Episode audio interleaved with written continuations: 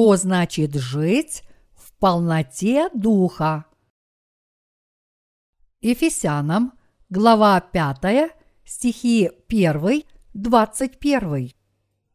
Итак, подражайте Богу, как чада возлюбленные, и живите в любви, как и Христос возлюбил нас и предал себя за нас в приношение в жертву Богу, в благоухание приятное.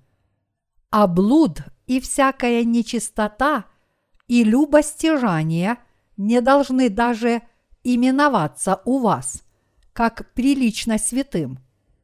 Также сквернословие и пустословие и смехотворство неприличны вам, а напротив благодарения. Ибо знайте, что никакой блудник или нечистый, или любостяжатель, который есть идолослужитель, не имеет наследия в Царстве Христа и Бога. Никто да не обольщает вас пустыми словами, ибо за это приходит гнев Божий на сынов противления. Итак, не будьте сообщниками их. Вы были некогда тьма, а теперь свет в Господе. Поступайте как чада света, потому что плод Духа состоит во всякой благодати, праведности и истине. Испытывайте, что благоугодно Богу, и не участвуйте в бесплодных делах тьмы – но и обличайте, ибо о том, что они делают тайно, стыдно и говорить. Все же обнаруживаемое делается явным от света, ибо все, делающееся явным, свет есть. Посему сказано «Встань, спящий, и воскресни из мертвых, и осветит тебя Христос. Итак, смотрите, поступайте осторожно, не как неразумные, но как мудрые, дорожа временем, потому что дни лукавы. Итак, не будьте нерассудительны, но познавайте, что есть воля Божия, и не упивайтесь вином – от которого бывает распутство, но исполняйтесь духом, назидая самих себя псалмами и словословиями и песнопениями духовными, пая и воспевая в сердцах ваших Господу, благодаря всегда за все Бога и Отца во имя Господа нашего – Иисуса Христа, повинуясь друг другу в страхе Божием. Павел стал апостолом Божьим по призванию Иисуса Христа, и поэтому он, как апостол Бога, проповедовал только его волю. Поскольку Павел был одним из смотрителей Божьей Церкви – его служение было всеобъемлющим. Среди прочего, он занимался и литературным служением, как мы это видим во всех Павловых посланиях. Павел боялся и почитал Христа от всей души. Его вера в Иисуса Христа была отправной точкой его служения. Он непрестанно проповедовал – что Иисус Христос спас всех людей от грехов мира и благословил их через Евангелие воды и духа. Являясь праведным служителем Иисуса Христа, Павел неустанно проповедовал неизмеримую высоту, глубину и широту любви Христовой – пока не отправился к Господу, чтобы узреть его лицом к лицу. Благодать Бога – это дело Его праведности. В третьей пятой главах послания к Ефесянам Павел постоянно использовал наречие и так, чтобы дать логически ясное объяснение праведности Иисуса Христа. Эта праведность является собой тот факт, что Иисус Христос, сам Бог, оставил небесный престол, пришел на эту землю и спас нас от всех грехов мира, когда мы были обречены на смерть за свои грехи. Иисус Христос перенес неописуемые страдания, чтобы спасти нас от грехов мира своей праведностью. Как безгласный агнец перед стригущим его. Исайя, глава 53, стих 7, он беспрекословно взял на себя все грехи посредством своего крещения, которое он принял от Иоанна Крестителя перед Богом Отцом, а затем одержал победу над смертью. Он стал нашим Спасителем, приняв крещение от Иоанна Крестителя и воскреснув из мертвых. Мы ныне обрели истинное спасение, уверовав в праведность Иисуса Христа, который пришел по Евангелию воды и духа, ибо Он благословил всех верующих обрести это истинное спасение.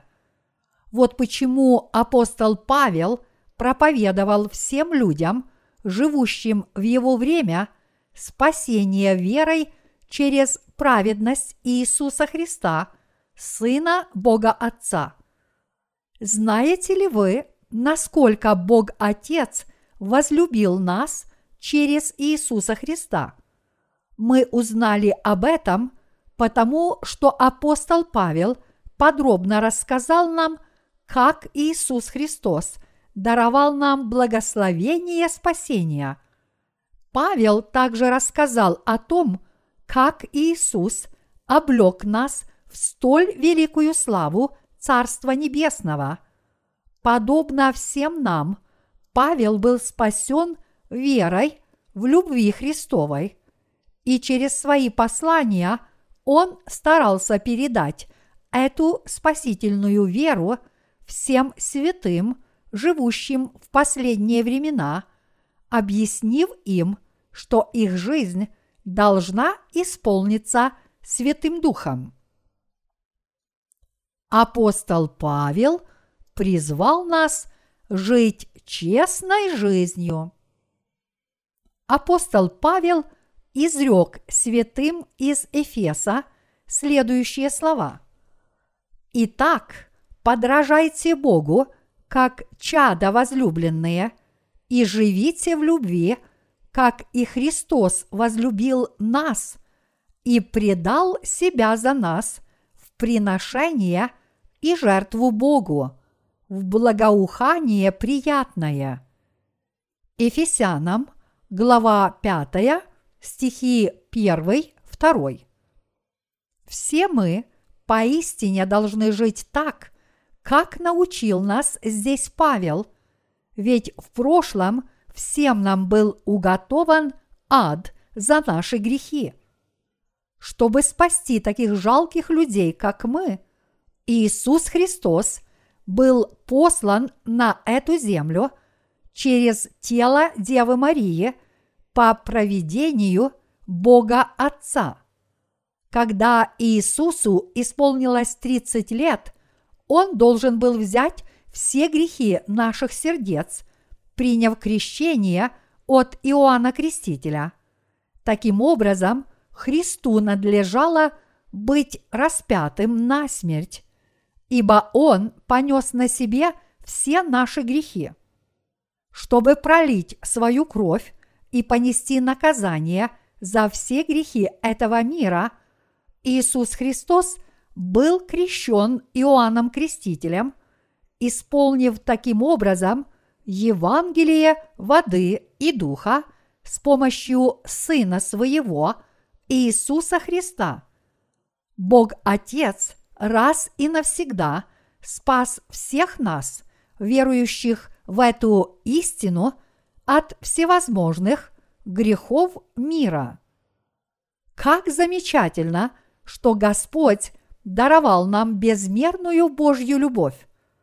Подобно тому, как мы непрестанно проповедуем Евангелие воды и духа, так и апостол Павел проповедовал это истинное Евангелие каждому народу известного тогда мира, чтобы подвигнуть святых из Эфеса пойти по его стопам, он сказал им, «Итак, подражайте Богу, как чада возлюбленные».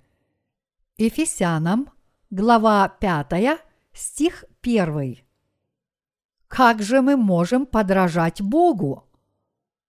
Мы можем подражать Богу, подражая Иисусу Христу, который есть сам Бог. Об Иисусе Христе апостол Павел также сказал «Христос возлюбил нас и предал себя за нас в приношение и жертву Богу, в благоухание приятное». Ефесянам, глава 5, стих 2. Итак, подражать Богу значит для нас пожертвовать собой – ради Евангелия воды и духа, как это сделал Иисус Христос. Я сам очень много пострадал из-за своих грехов.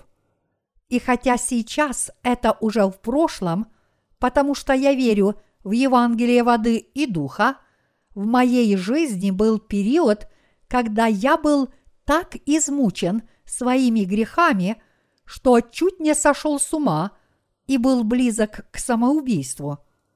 Так было потому, что сатана постоянно мучил мою совесть, обвиняя меня в совершении греха. Мои грехи причиняли мне так много страданий, что я был полумертв и телесно, и духовно. Дьявол продолжал обвинять меня в грехах, но я мог ему противопоставить только свою туманную веру в то, что Иисус – это мой Спаситель. В то время я точно не знал, каким образом Иисус изгладил все мои грехи праведностью Божьей. В тот период своей жизни я верил, что только кровь Господа на кресте является моим спасением. Если бы я в то время только услышал о Евангелии воды и духа, я бы не страдал так долго и так много. Однако не было никого, кто бы проповедал мне Евангелие воды и духа. Все те годы я верил, что Господь спас меня от грехов, будучи распятым и пролив свою кровь, но это не омывало мое сердце от грехов и не очищало мою совесть до конца. Вместо этого меня постоянно обвинял дьявол, и моя совесть всегда чувствовала вину. Я не мог ознакомиться с Евангелием воды и духа по одной причине – я не встречал никого, кто бы знал это истинное Евангелие и проповедовал его. Даже несмотря на то, что в те дни я так тяжко страдал из-за своих грехов, грехи, которые были запечатлены в моем сердце, не исчезали, хоть я и горячо верил – кровь Иисуса Христа. Этого не происходило, пока я не познал Евангелие воды и духа.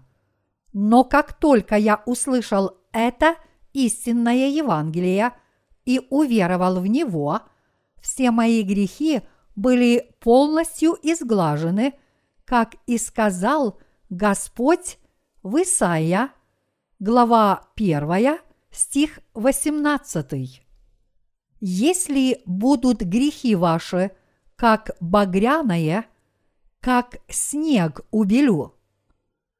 Пока я не пришел к познанию Евангелия воды и духа, я искренне хотел, чтобы все мои грехи исчезли. Вот почему я так отчаянно искал Евангелие воды и духа. Перед тем, как я, наконец, ознакомился с Евангелием воды и духа, я исповедал Богу, что я великий грешник. Я признал свое греховное состояние, потому что даже несмотря на то, что прошло более десяти лет с тех пор, как я впервые уверовал в Иисуса, мое сердце по-прежнему оставалось грешным. И вот я попросил Бога научить меня истине и показать мне путь. Поскольку я был обречен на смерть за свои грехи, я попросил Бога изгладить все мои грехи.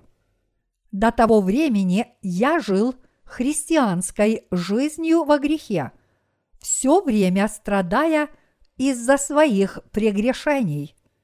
Даже когда я учился в семинарии, я видел, что все мои грехи остаются в моем сердце, когда мысленно возвращался в прошлое и испытывал себя. И вот, чтобы успокоить свою нечистую совесть, я пытался внушить себе ложную мысль о том, что я праведный человек и оставался связанным законом Божьим. Я усердно старался соблюсти все Божьи заповеди и постоянно возносил покаянные молитвы. В то время мы вместе с моей приемной матерью руководили молитвенным центром, в котором собиралось много христиан. Но тогда я почти ничего не мог сделать.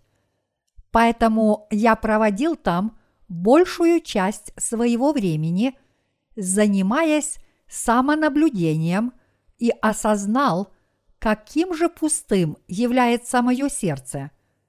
Дождливые дни предоставили мне больше времени для испытания своего сердца, и меня осенило, что в действительности у меня нет веры в Бога.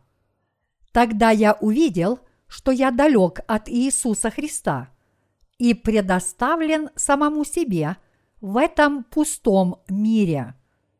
Невозможно выразить словами, какую пустоту я ощутил, когда понял, что в моем сердце нет Христа. И тогда я очень захотел, чтобы Христос вошел в мое сердце и пребывал во мне – Конечно, этого не происходило, несмотря на то, что я много раз молился, чтобы принять Иисуса в свое сердце. Когда я исповедал веру в Иисуса как в своего Спасителя, мне показалось, что я действительно в Него верю, и моя вера тоже казалась вполне нормальной. Однако, несмотря на это, – в моем сердце по-прежнему оставались грехи. Я понимал, что моя душа оставлена одной в пустыне.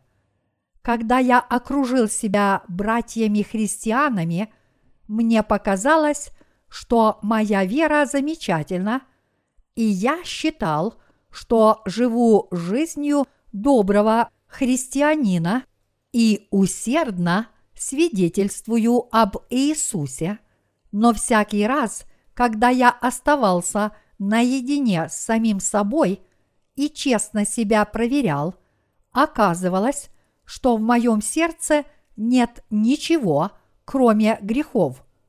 И меня осенило, что в действительности я не был спасен от всех своих грехов праведностью Божьей, и вместо того, чтобы пребывать в объятиях Бога, я полностью от Него отдалился. Короче говоря, было ясно, что я грешник, обреченный на погибель. Время шло, и я все чаще осознавал себя грешником, и когда это происходило, я делал все возможное, чтобы отогнать от себя подобные мысли. Всю ночь напролет читал Слово Божье, громко молился и постился по несколько дней. Однако, несмотря на все эти усилия, всякий раз, когда я пытался успокоить свою нечистую совесть, я все яснее понимал, что являюсь грешником, далеким от Христа. Даже несмотря на то, что в Библии написано, так как Он избрал нас в нем прежде создания мира, чтобы мы были святы и непорочны пред Ним в любви. Ефесянам, глава 1, стих 4. Я по-прежнему оставался грешником, которому был уготован ад. В своем послании к Ефесянам Павел часто говорил о том, как всякий истинный верующий должен пребывать во Христе, чего я не мог достичь, несмотря на все мои старания. Я очень хотел иметь твердую уверенность в том, что я действительно пребываю во Христе, как об этом говорит Библия. Однако из-за того, что мое представление о деле спасения, которое совершил Иисус, было неполным, я все равно оставался грешником, ибо я только верил, что Иисус Христос был осужден за мои грехи, будучи распятым на смерть и пролив свою кровь. Поэтому доступ ко Христу оставался для меня закрытым. Даже несмотря на то, что я верил в Иисуса Христа как в Спасителя человечества, я по-прежнему оставался грешником, пока наконец не уверовал в Евангелие воды и духа. Другими словами, из-за того, что я верил только в кровь Иисуса, пролитую им на кресте, я не мог по-настоящему прийти ко Христу, потому что я еще находился в греховном состоянии. Несмотря на горячую веру в Иисуса как в своего Спасителя, я по-прежнему испытывал неописуемые мучения всякий раз, когда чувствовал, что я далек от Христа. Чем больше я это понимал, тем большую духовную жажду я испытывал, несмотря на то, что исповедовал веру в Иисуса. В действительности я жил пустой жизнью веры, ибо в моем сердце не было ни Духа Святого, ни истинного Слова Божьего. В то время я находился в таком ужасном духовном состоянии, что невозможно и представить. Даже несмотря на то, что я смело выступал перед другими людьми с проповедями о крови Господа на кресте, всякий раз, когда я оставался один, я осознавал себя великим грешником, который так и не пришел ко Христу. И тогда я получил возможность открыть Евангелие воды и духа. Во время всех этих страданий мне представилась возможность прочитать Матфея, главу 3, стихи 13-17, после того, как я посетил собрание Возрождения. Когда я прочитал этот отрывок, я, наконец, понял, что все грехи в моем сердце были возложены на Иисуса Христа. Даже несмотря на то, что я так тяжело страдал все эти годы, этот отрывок дал мне ясно понять, что все мои грехи уже были возложены на Иисуса Христа, когда Он был крещен.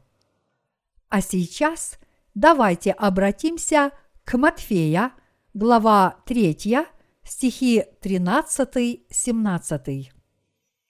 Тогда приходит Иисус из Галилеи на Иордан к Иоанну креститься от него. Иоанн же удерживал его и говорил, «Мне надобно креститься от тебя, и ты ли приходишь ко мне?» Но Иисус сказал ему в ответ, «Оставь теперь, ибо так надлежит нам исполнить всякую правду». Тогда Иоанн допускает его. И, крестившись, Иисус тотчас вышел из воды. И се отверзлись ему небеса, и увидел Иоанн Духа Божия, который сходил как голубь и не спускался на него. И се глаз с небес глаголющий. Сей есть Сын мой возлюбленный, в котором мое благоволение. В тот день, как только я прочитал этот отрывок, Ветхий и Новый Заветы слились воедино, чтобы прояснить мой ум. Я, наконец, смог увидеть взаимосвязь между возложением рук, которое совершалось во время жертвоприношений в ветхозаветную эпоху, и крещением, которое Иисус принял от Иоанна Крестителя в новозаветные времена. Именно здесь была сокрыта евангельская истина о воде и духе. Отрывок из Матфея, глава 3, стихи 13-17 в Новом Завете и ветхозаветный порядок жертвоприношений, наконец, помогли мне понять, что такое Евангелие воды и духа, и уверовать в эту истину о спасении. Евангелие воды и духа – это истина о спасении, которая гласит, что Господь полностью спас всех верующих в Него, раз и навсегда взяв на себя не только мои грехи, но и грехи всего рода человеческого посредством своего крещения, пролив свою кровь, приняв смерть и воскреснув из мертвых. Именно когда я, наконец, нашел Евангелие воды и духа, я смог стать истинным праведником, спасенным от всех своих грехов. Я прожил десять долгих лет как грешный христианин, не зная Евангелия воды и духа. Все эти годы моя вера была напрасной, и я был духовно слепым человеком. Известно ли вам, насколько распространено мнимое спасение в современном христианстве? А теперь представьте себе, как же много христиан страдает от мнимого спасения. Это чем-то похоже на ложную беременность, о которой некоторые из наших сестер, конечно же, слышали – Ложная беременность – это состояние, в котором женщина видит у себя разнообразные признаки и симптомы настоящей беременности, хотя на самом деле она не беременна.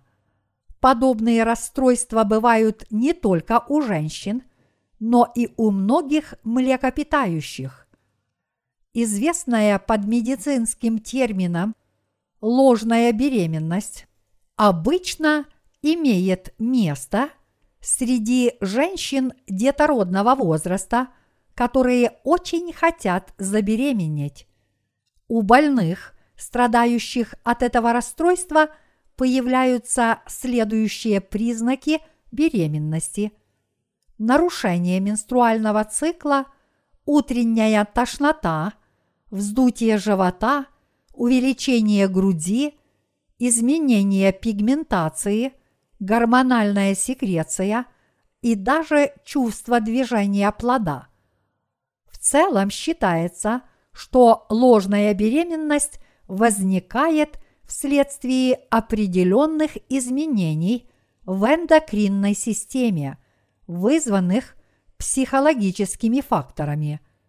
Когда женщина очень хочет забеременеть, это может вызвать у нее психологические изменения, которые обнаруживаются в признаках беременности.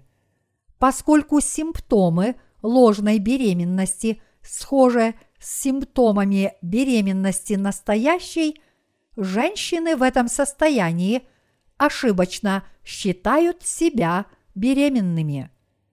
Так само и многие христиане – страдают от мнимого спасения из-за своей веры в Него.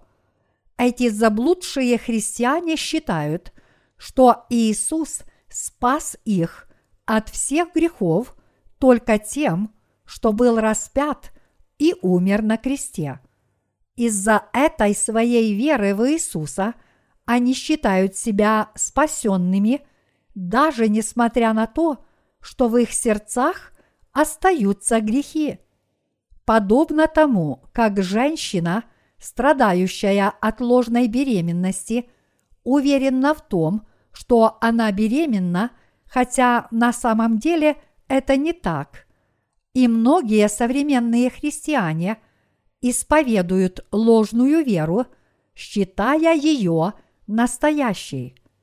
Спасение, которое признают и проповедуют эти христиане, на самом деле является совершенно необоснованным, дико абсурдным и явно ложным. Я видел многих христиан, которые воображают себя спасенными. В своей прошлой христианской жизни я тоже исповедовал ложное спасение – и считал себя спасенным. Даже несмотря на то, что мое сердце было грешным, я все равно считал себя спасенным от грехов. Что бы кто ни говорил, я абсолютно уверен в том, что получил прощение грехов, ибо мне открылось то, что сделал для меня Бог. Прошлом я говорил языками и видел небесные видения, но теперь у меня есть вера намного более точная и обоснованная, чем любые языки и видения. Когда я впервые обратился в христианство, я не знал Евангелия воды и духа, а тем более не верил в него. В то время я очень тяжело болел, и, возможно, по этой причине во мне взыграли чувства, когда я прочитал в Библии, что Иисус умер за такого жалкого грешника, как я.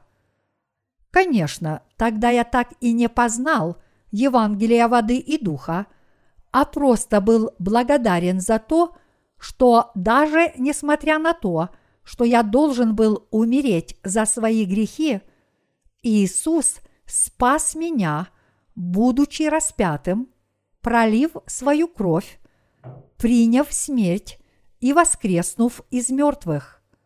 Вот так я и уверовал в Иисуса, считая, что мне следует хотя бы омыться от грехов, прежде чем уйти из жизни.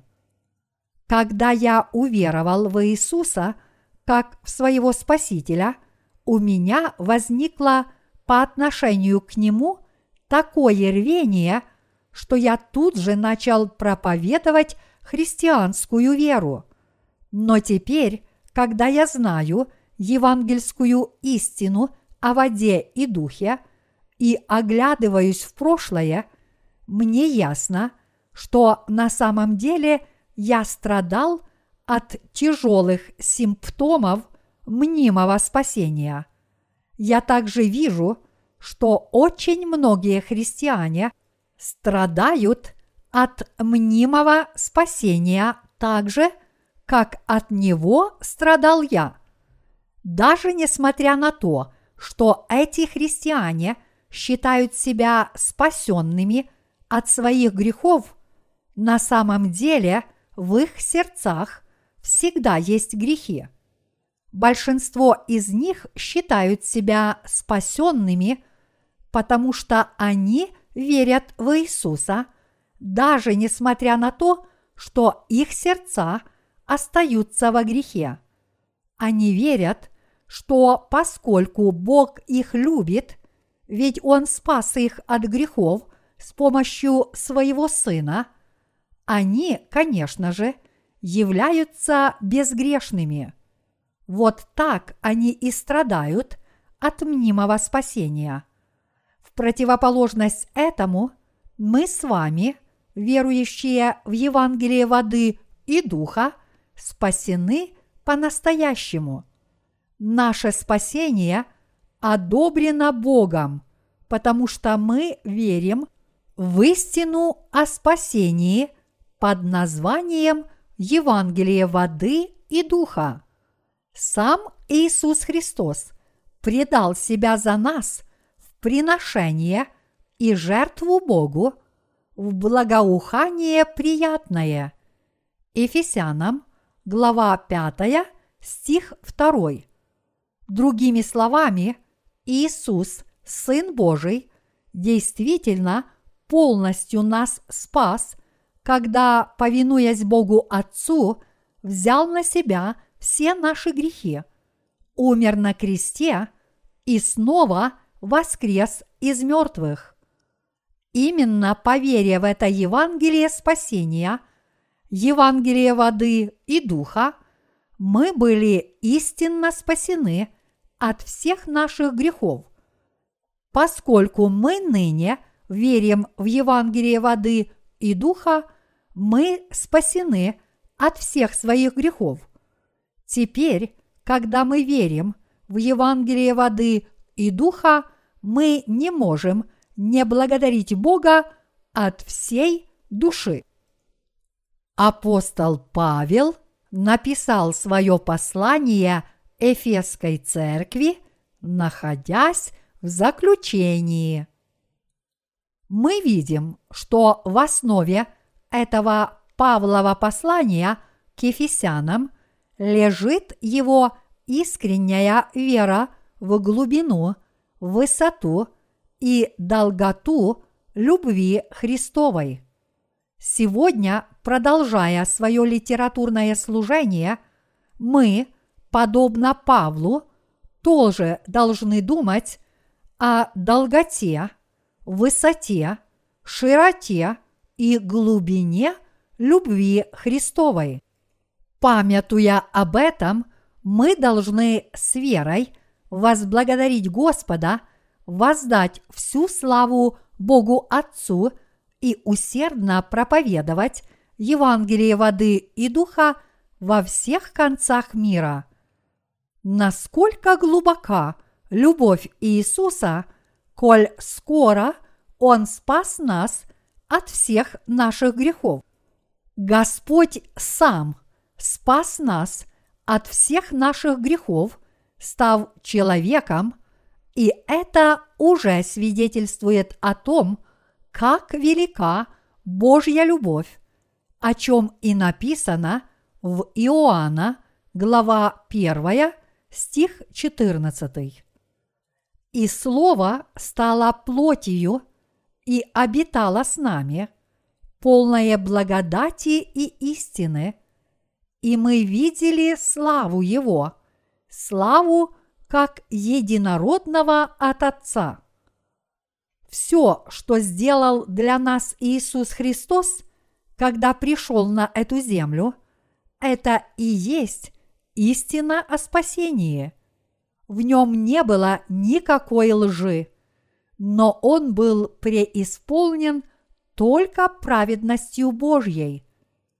Когда наш Господь пришел на эту землю, Он раз и навсегда взял на себя грехи каждого из нас, приняв крещение от Иоанна Крестителя. А поскольку Он умер на кресте и воскрес из мертвых, Он спас всех людей в этом мире. Все верующие в эту истину являются полностью – безгрешными именно потому, что в их сердцах нет грехов. Они свидетельствуют эту истину по всему миру. Мы свидетельствуем миру, что Иисус Христос раз и навсегда спас нас от всех грехов, придя на эту землю, приняв крещение – от Иоанна Крестителя и умерев на кресте. А также мы свидетельствуем, что мы безгрешны в Божьих глазах. Бог Отец изгладил каждый и всякий грех этого мира с помощью своего Сына.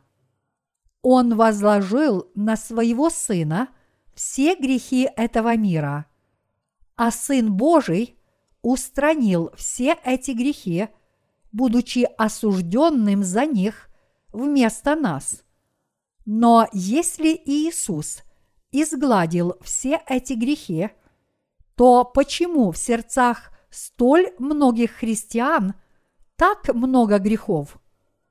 Их сердца остаются грешными, потому что они верят в Иисуса как в своего Спасителя – не зная Евангелия воды и духа. Апостол Павел непрестанно проповедовал любовь Иисуса Христа на протяжении всей своей жизни. Он проповедовал каждому, что Христос спас весь род человеческий посредством Евангелия воды и духа. Вот почему Павел сказал, «Все вы, во Христа крестившиеся, во Христа облеклись». Галатам, глава 3, стих 27.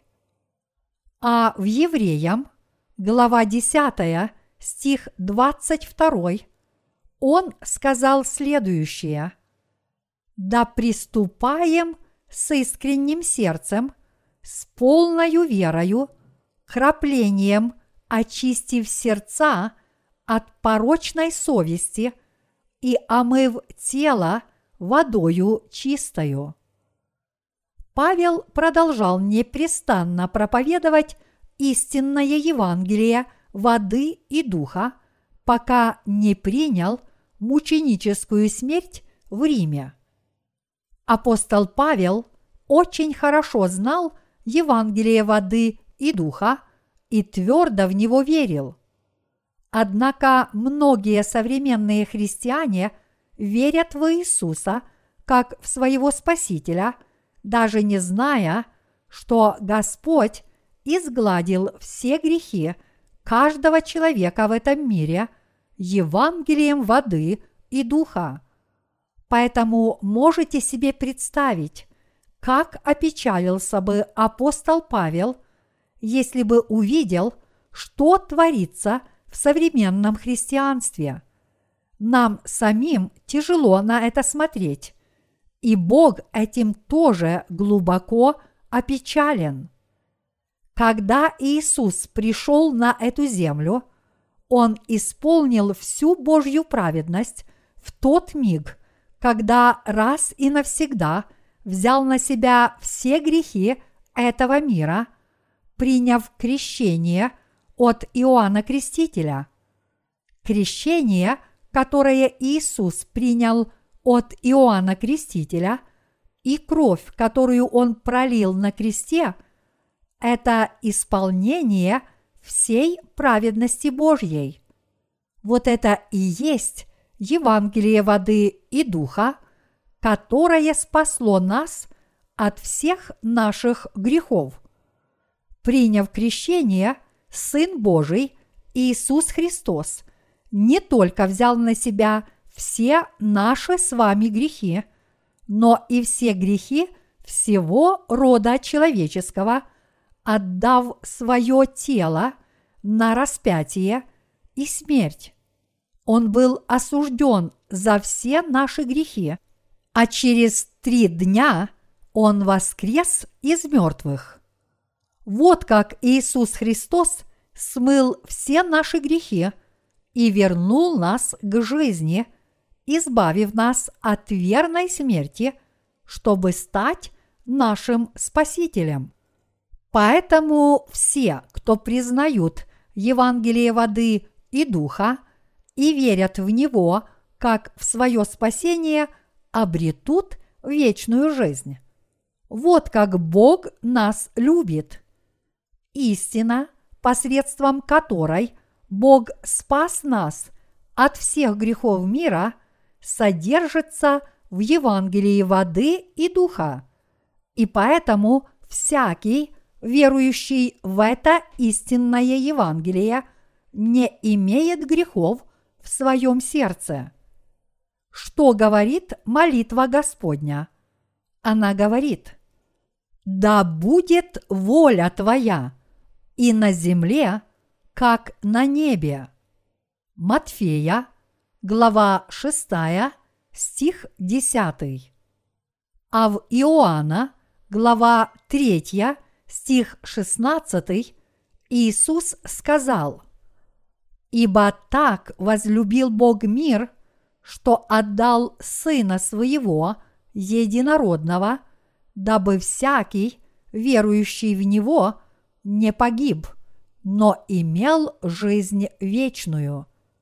Бог Отец смыл все наши грехи и спас нас от всех грехов мира – раз и навсегда, послав на эту землю своего Сына, возложив на Него все наши грехи, допустив, чтобы Он был распят на смерть и снова вернув Его к жизни.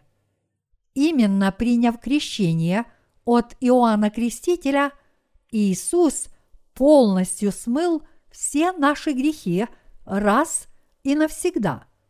Вот как Господь посредством Евангелия воды и духа совершил спасение, которое заключается в полном прощении грехов. Проблема, однако, в том, что очень многие люди до такой степени обмануты лжехристианскими учениями, что не знают истины о спасении, то есть они не имеют никакого представления о том, что Бог избавил их от всех грехов посредством Евангелия воды и духа. Будучи обманутыми дьяволом и его лжепророками, многие современные христиане живут в узах своих грехов, которые по-прежнему остаются в их сердцах – даже несмотря на то, что они исповедуют веру в Иисуса. Все эти люди живут во грехе, потому что они не знают Евангелия воды и духа, находясь плену лжеучений современного христианства. Вот почему апостол Павел чувствует такую печаль в своей душе. Говоря о долготе, высоте, широте и глубине любви Иисуса Христа, апостол Павел сказал нам, что поскольку мы теперь облеклись в любовь Христа, мы больше не должны жить похотями этого мира, как это делают нечестивцы. Затем он напомнил нам о следующем. А блуд и всякая нечистота и любостяжание не должны даже именоваться у вас, как прилично святым.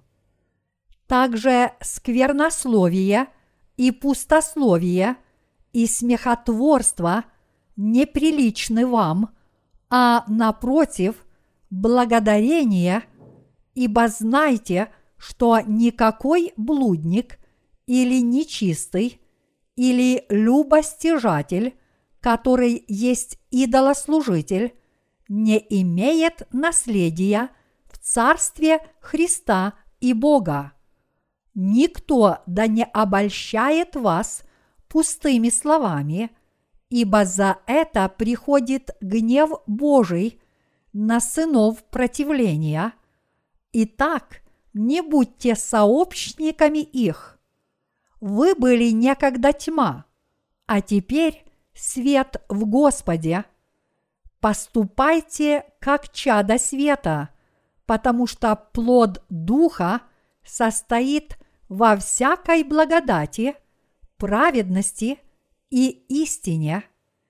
Ефесянам, глава 5, стихи 3-9.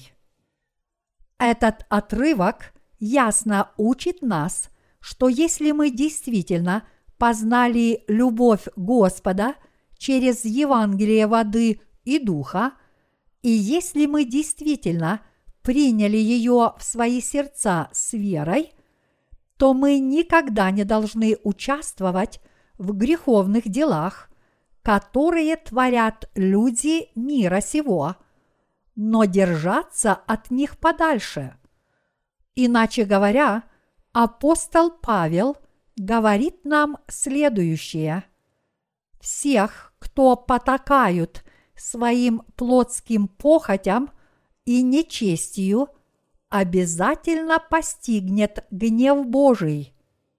Тех, кто не верят ни в любовь Божью, ни в то, что Господь изгладил все их грехи Евангелием воды и духа, наверняка постигнет гнев Божий. Но вы поистине спаслись от всех своих грехов – и поэтому не участвуйте в подобных греховных делах. Если вы будете жить как люди мира сего, даже после того, как спаслись от всех своих грехов, то и вас постигнет Божий гнев. Все же обнаруживаемое делается явным от света – Ефесянам, глава 5, стих 13. Апостол Павел сказал в Ефесянам, глава 5, стихи 10, 14. Испытывайте, что благоугодно Богу, и не участвуйте в бесплодных делах тьмы, но и обличайте – ибо о том, что они делают тайно, стыдно и говорить. Все же обнаруживаемое делается явным от света, ибо все, делающееся явным, свет есть. Посему сказано «Встань, спящий, и воскресни из мертвых, и осветит тебя Христос». А перед этим отрывком Павел сказал в Ефесянам, глава 5, стих 9. Потому что плод Духа состоит во всякой благости, праведности и истине.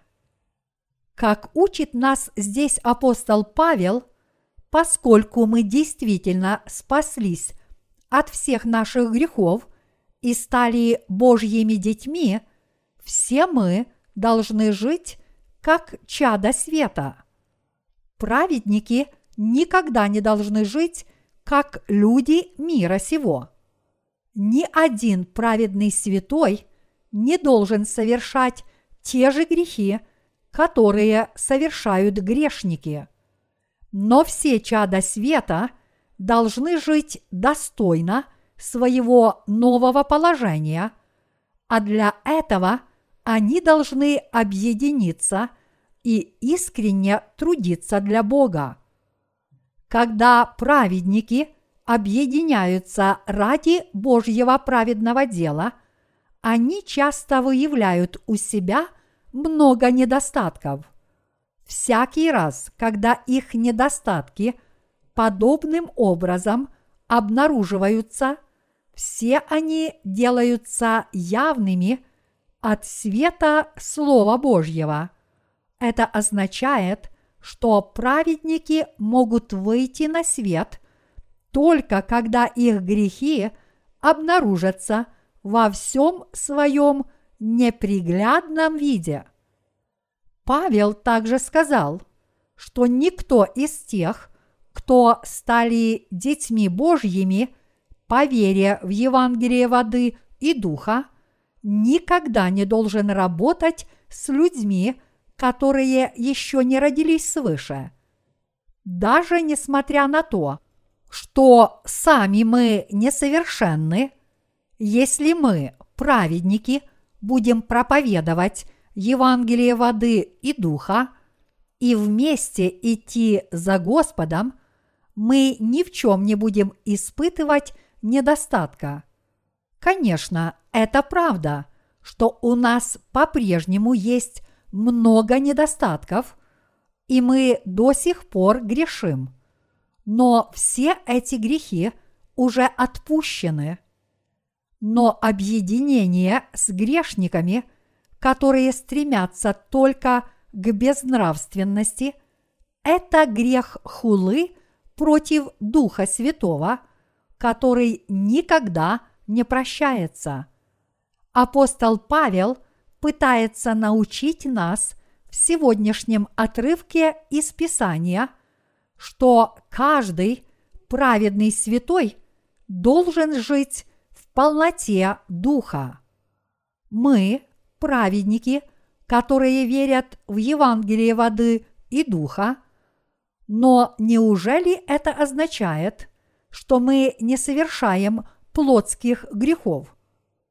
Нет, конечно – даже праведники могут по-прежнему совершать плотские грехи, и поэтому всякий раз, когда они сбиваются с пути, их верующие предшественники должны укорить их за их ошибку.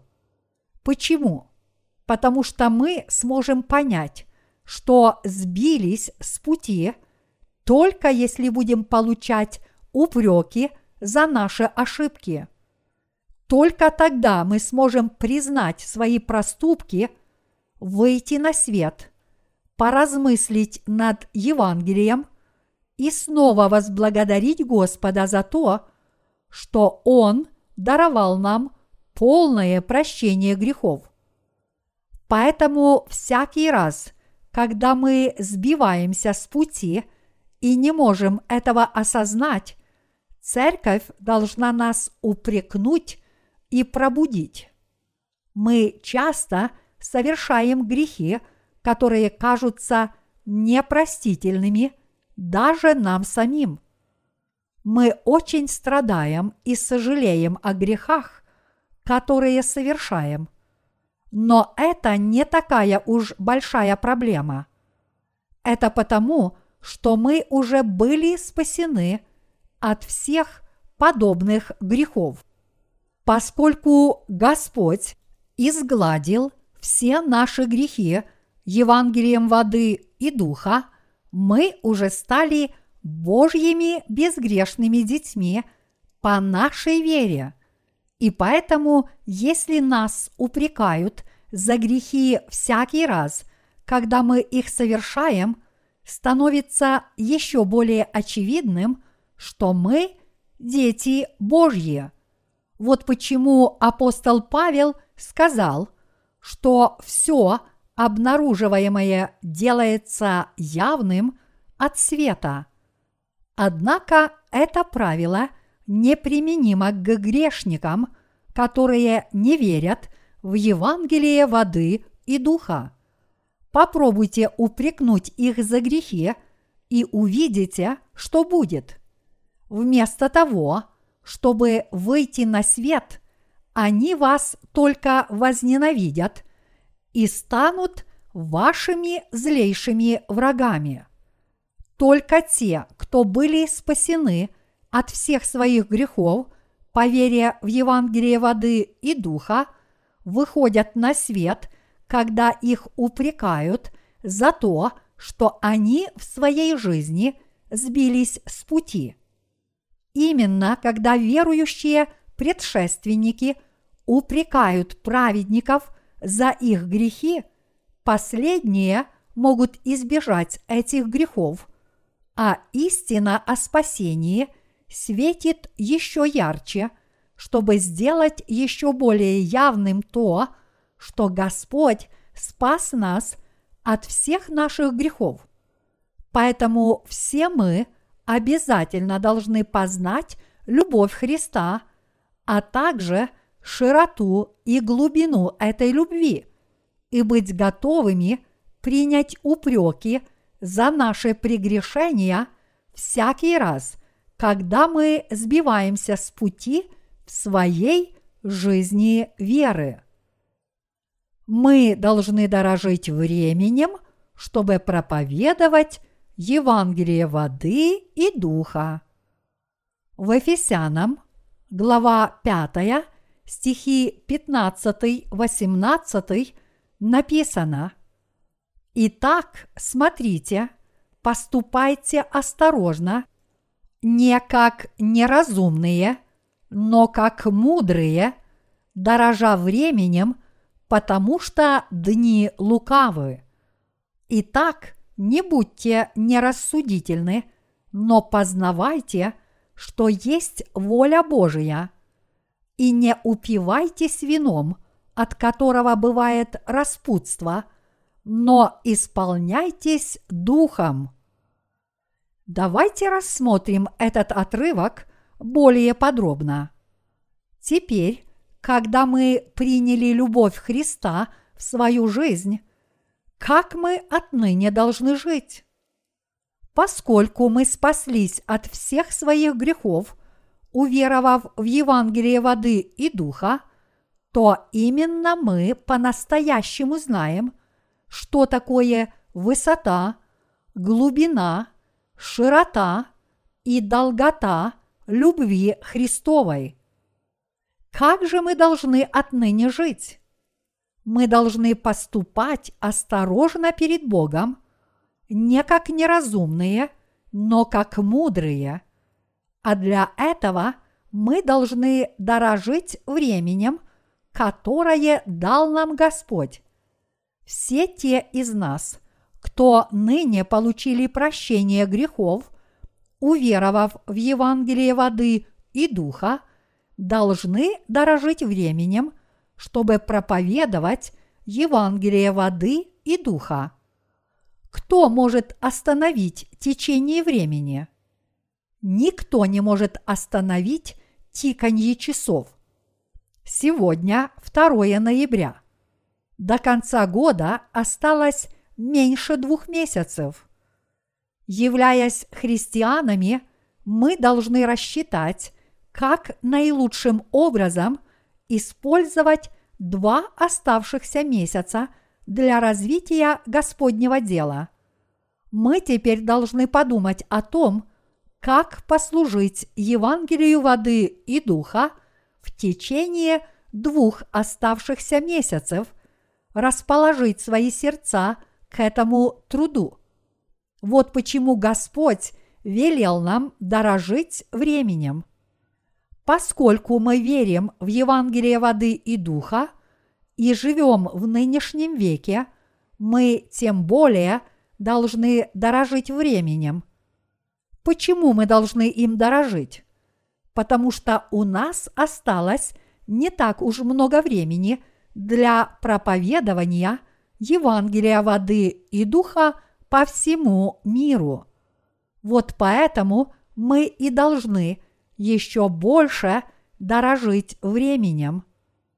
Поскольку Господне возвращение близко, мы не должны быть неразумными, как люди этого мира, но пребывать в вере в Евангелие воды и духа и познавать, что есть воля Господня. Чего хочет от нас Господь? Чтобы мы прожили остаток своей жизни в этом мире с верой в Него. Так как Господь спас нас от всех грехов мира посредством Евангелия воды и духа, все мы не только должны понять, насколько важно жить верой, но и действительно жить жизнью веры. Если вы хотите исполниться Святым Духом, веруйте в Евангелие воды и Духа и служите только Ему. В Ефесянам, глава 5, стих 18 написано «И не упивайтесь вином, от которого бывает распутство, но исполняйтесь духом». То, что мы должны исполняться Святым Духом, означает, что нам следует всецело посвятить себя труду для Бога, уверовать в Его праведность и уделять свое время проповедованию этой Его праведности. Быть исполненным Духа не значит говорить языками или истово молиться – как это делают фанатики. Но быть исполненным духом значит всецело посвятить себя распространению Евангелия воды и духа. Поэтому все мы обязательно должны познать волю Божью, уверовать в Евангелие воды и духа, которая содержит праведность Божью – и преданно трудиться на проповедовании этого Евангелия. Многие христиане считают, что жить в полноте Духа Святого значит громко и фанатично молиться всю ночь напролет. Но это не так.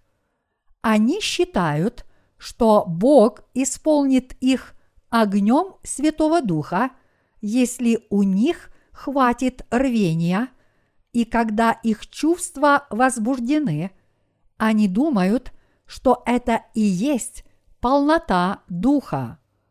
Но это большая ошибка. Они всего лишь преисполняются собственными чувствами. Библия ясно учит, что все святые и сотрудники по всему миру – должны всецело посвятить себя Евангелию воды и духа с верой в него. Вот это и есть жизнь в полноте духа. Мы теперь можем лучше это понять, рассмотрев сегодняшний отрывок из Писания. Как мы можем все больше и больше исполняться Святым Духом. А теперь давайте обратимся к Ефесянам, глава 5, стихи 19-21. Назидая самих себя псалмами и словословиями и песнопениями духовными, пая и воспевая в сердцах ваших Господу, благодаря всегда за все Бога и Отца во имя Господа нашего Иисуса Христа, повинуясь друг другу в страхе Божием. Что значит жить в полноте Духа? Дорожить временем и служить Евангелию, быть не как неразумные, но как мудрые, понять, чего хочет от нас Бог и посвятить себя служению Евангелию воды и духа, вместо того, чтобы жить только для себя, а также посвятить себя делу распространения Евангелия, чтобы угождать Богу, а не упиваться вином мира сего. Вот это и значит жить в полноте духа, как того хочет от нас Бог.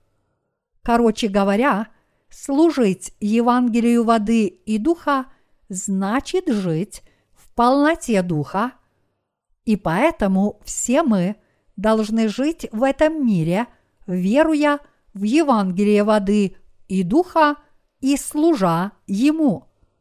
Некоторые люди, посетив наше последнее собрание Возрождения, сказали нам, что они больше никогда не придут, потому что они разочарованы тем, что проповедник недостаточно громко кричит «Аллилуйя», как они того ожидали. Наверное, они считают, что хороший проповедник-возрожденец должен уметь возбуждать чувства, громко крича «Аллилуйя» во время своей проповеди. Однако кричать «Аллилуйя» и громко молиться, чтобы обратить на себя внимание или бить себя в грудь от избытка чувств, не значит жить в полноте духа.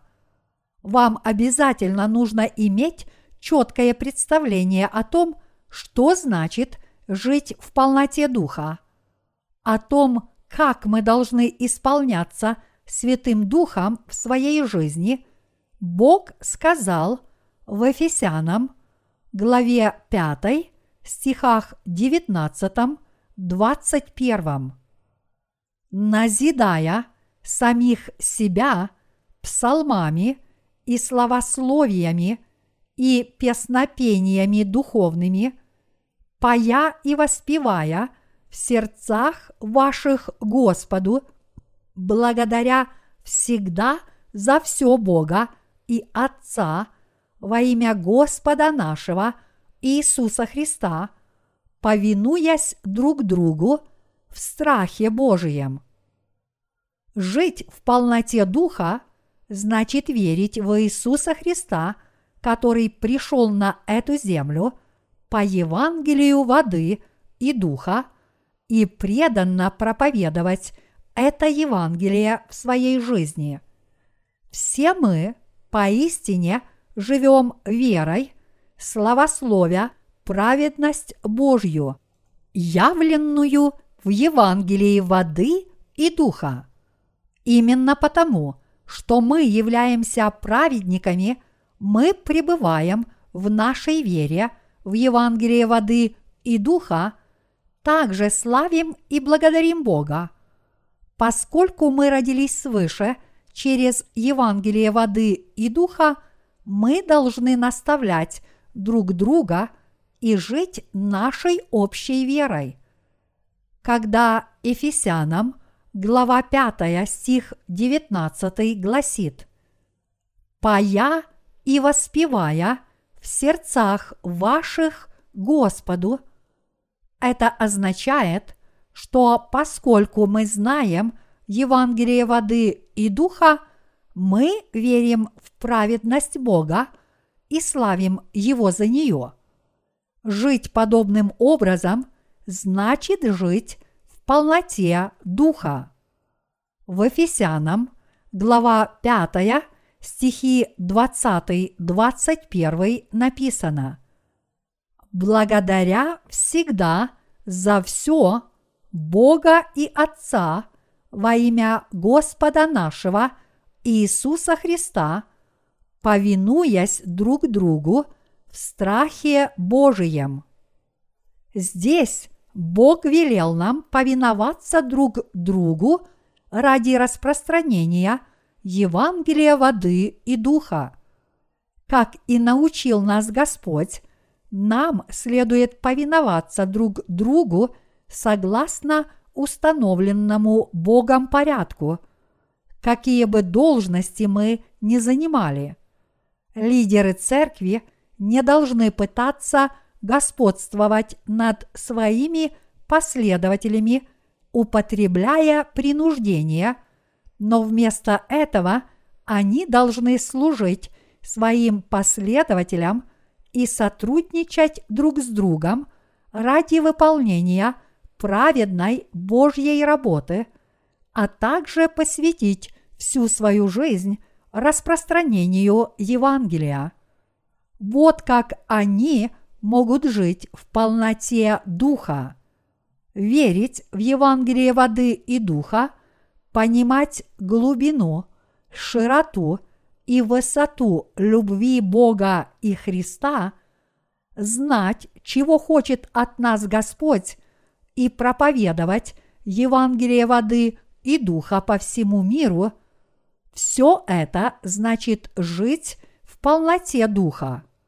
Мы должны осознать это в своей жизни. Мы занимаемся предпринимательской деятельностью – чтобы проповедовать Евангелие воды и духа и поддерживать это евангельское служение материально, вкладывая деньги в это праведное дело, уделять ему свое время и посвятить ему свою молодость, значит жить подобно апостолу Павлу.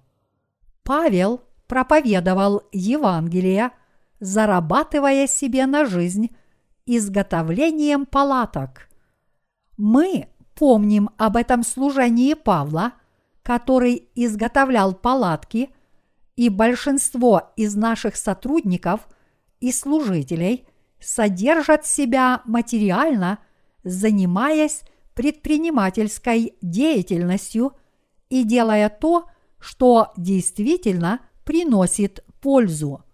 Сегодня, к счастью, есть Божья Церковь, которая проповедует Евангелие воды и духа, и благодаря этому мы с вами можем жить в полноте духа.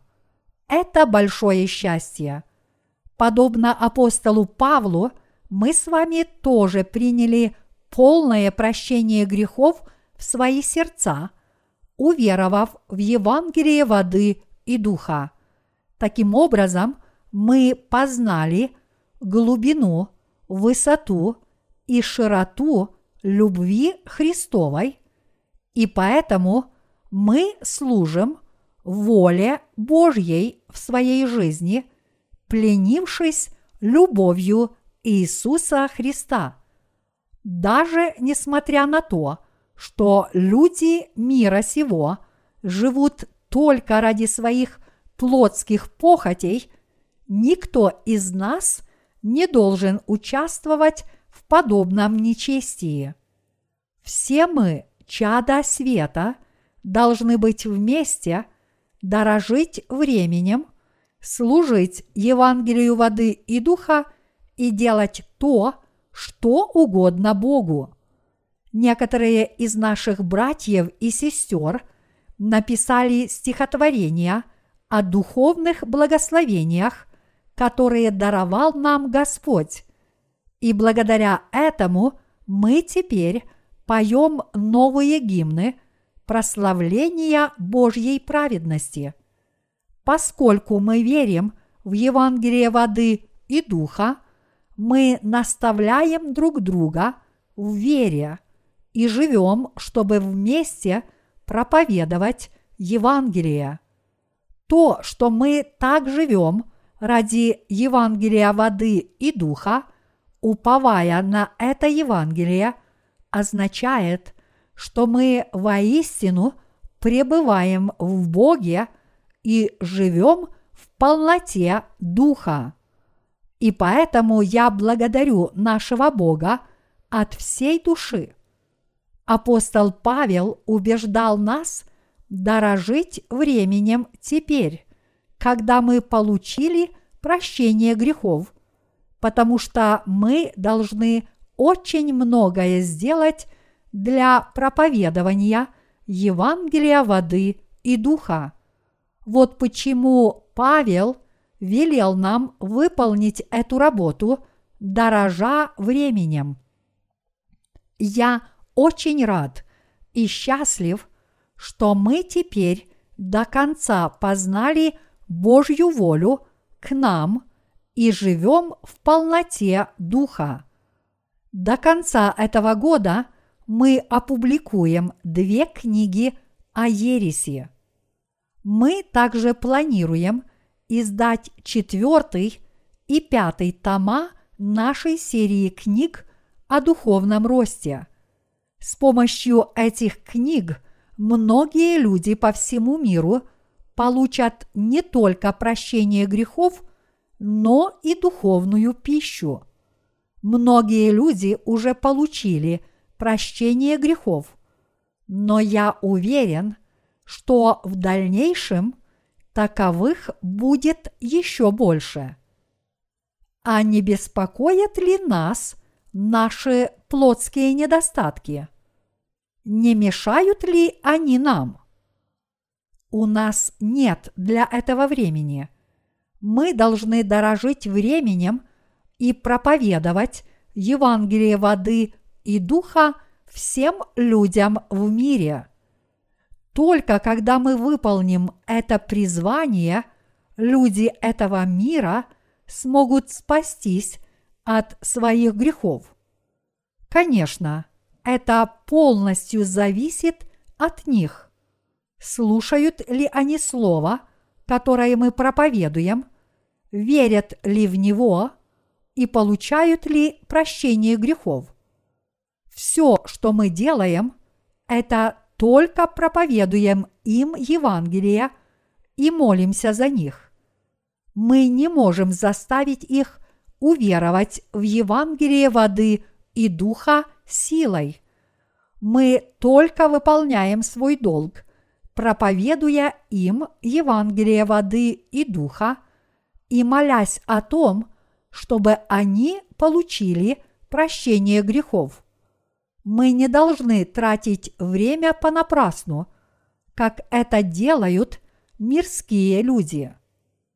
Тот, кто действительно получил прощение грехов и стал праведным человеком по своей вере, хочет жить, уповая на Иисуса Христа. Мы поистине – живем с непоколебимой верой в то, что Господь изгладил все наши грехи Евангелием воды и духа. Именно уповая на праведность Божью и служа ей, мы можем жить так, как это угодно Богу, и позволить Господу управлять всей нашей жизнью. Сегодня Бог благословил всех нас жить этой удивительной жизнью в полноте Духа. И поэтому мы благодарим Его от всей души. Мы так благодарны Богу за спасение и за наполненную Духом жизнь, которую Бог нам даровал. А еще больше – мы благодарны за то, что Бог благословил нас, чтобы мы не сбились с этого праведного жизненного пути и всегда пребывали с Ним. Невозможно выразить словами, как мы благодарны за то, что Господь даровал нам Евангелие воды и духа. Апостол Павел – сказал в Ефесянам, глава 5, стих 16. Дорожа временем, потому что дни лукавы. Понимаете ли вы, насколько злым является нынешний век? Около десяти лет назад я говорил вам, что проповедовать Евангелие становится все труднее. Что же изменилось с тех пор? Разве мы не живем в такое время, когда проповедовать Евангелие стало еще труднее? Смотрели ли вы фильм «Список Шиндлера»? События в этом фильме происходят во время оккупации Польши нацистской Германией. И его сюжет разворачивается вокруг человека по имени Оскар Шиндлер, беспринципного немецкого бизнесмена, готового на все ради достижения успеха и даже закрывшего глаза на жестокости, которые совершали немецкие военные. Шиндлер прибегал к всевозможным ухищрениям, чтобы построить фабрику в одном из польских городов – от вступления в ряды нацистской партии до подкупа высокопоставленных немецких военных. Однако, когда он познакомился с бухгалтером-евреем по фамилии Штерн, в нем проснулась совесть и заговорила против Холокоста евреев. Когда он узнал, что евреев – работавших на его фабрике, собираются отправить в Освенцим, чтобы истребить их в газовых камерах, он решил их спасти. Собираясь подкупить немецких чиновников, чтобы уберечь от этой участи как можно больше евреев, он и Штерн составили список тех из них, которых надлежало спасти – который стал известен как список Шиндлера.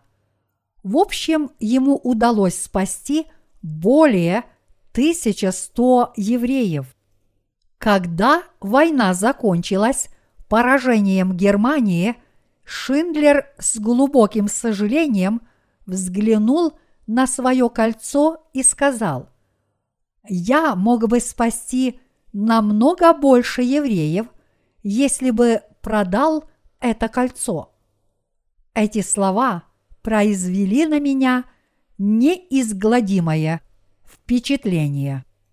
Благодаря нашему тяжкому труду проповедования Евангелия воды и духа и материальной поддержке этого служения многие люди по всему миру ныне обретают спасение – это неправда, что спасаются лишь немногие. Напротив, количество людей, которые спасаются благодаря нашему труду, намного превышает наше воображение. Если мы и далее будем служить и проповедовать Евангелие так, как мы делали это до сих пор, намного больше людей – получат прощение грехов. Но если мы предадимся самодовольству и не будем отдавать этому делу все свои силы, многие люди будут лишены этой возможности. И тогда мы будем сожалеть об упущенной возможности, как Шиндлер вздыхал от сожаления в конце фильма. Когда в этот мир придет великая скорбь, мы уже не сможем проповедовать Евангелие. Когда разразится война, у нас даже не будет доступа в интернет. И тогда у нас не будет иного выбора, кроме как ограничиться своей страной и проповедовать Евангелие воды и духа только ближайшим членам семьи. Когда это произойдет, нас будет переполнять сожаление и желание усердно трудиться, как мы это делали прежде. Скоро наступит время, когда мы уже не сможем трудиться. Вот почему я постоянно объясняю вам и нашим служителям, насколько важно для всех нас трудиться для Бога, пока мы еще можем это делать. И действительно, чтобы проповедовать Евангелие воды и духа, все мы должны повиноваться друг другу в страхе Христовом и жить верой, как заповедал Бог. Мы должны жить ради Евангелия именно сейчас, а не позже, ибо нынешний век, котором мы живем, стремительно движется к концу. Я уверен, все вы слышали об экологических проблемах на реке Амазонке. Амазонка – это одна из самых крупных рек мира. Но говорят, что недавняя засуха катастрофически снизила уровень воды в ней и превратила ее в ручеек по сравнению с ее былой славой – когда мы слышим, что река Амазонка высыхает от засухи и об уничтожении амазонского леса, одного из крупнейших тропических дождевых лесов мира, мы видим, насколько серьезно меняется глобальный климат. Столь опасная тенденция наводит каждого на мысль что вскоре на этой планете Земля начнется страшный голод, разразятся наводнения, землетрясения и эпидемии. Если мы обратимся к книге Откровения, то увидим, как Библия предсказывает, что треть лесов мира сгорит. Мир также будет истерзан голодом, наводнениями и землетрясениями, и наряду со стихийными бедствиями разразится война и придет Антихрист. Несмотря на то, что подобные события произойдут в ближайшем будущем, это нас совсем не волнует. Мы предвидим эти события и поэтому готовы к ним мы знаем, что миру все равно не избежать подобных бедствий, и поэтому вместо того, чтобы расстраиваться, мы живем в полноте духа. Пока еще для этого есть время, потому что хотя бедствия и происходят все чаще, этот мир не будет уничтожен – в одночасье. Когда по всему миру будут сильные землетрясения, и половина населения погибнет от этих стихийных бедствий, мы увидим и поймем, что начинается великая скорбь. Вот тогда нам и следует ожидать скорого возвращения Христа. Что бы ни было, мы должны и впредь проповедовать Евангелие, пока мы можем это делать. Конечно, я не имею в виду, что мы были недостаточно верны нашему призванию, ибо все мы поистине усердно и неустанно трудились для Господа. Но я хочу сказать, что мы должны продолжать трудиться так же усердно, как мы это делали до сих пор. Более всего, я благодарен Богу за то, что мы по Его благоволению можем трудиться. А еще более я благодарен за то, что я могу заниматься праведным делом вместе со всеми вами, моими сотрудниками. невозможно описать словами, как я благодарен Богу за то, что Он сохранил нас и благословил служить Евангелию до сегодня. Я с надеждой молюсь о том, чтобы Бог и впредь благословлял нас жить в полноте Духа. Позвольте мне закончить сегодняшнюю проповедь и пожелать всевозможных благословений всем вам, служащим Евангелию и живущим в полноте Духа.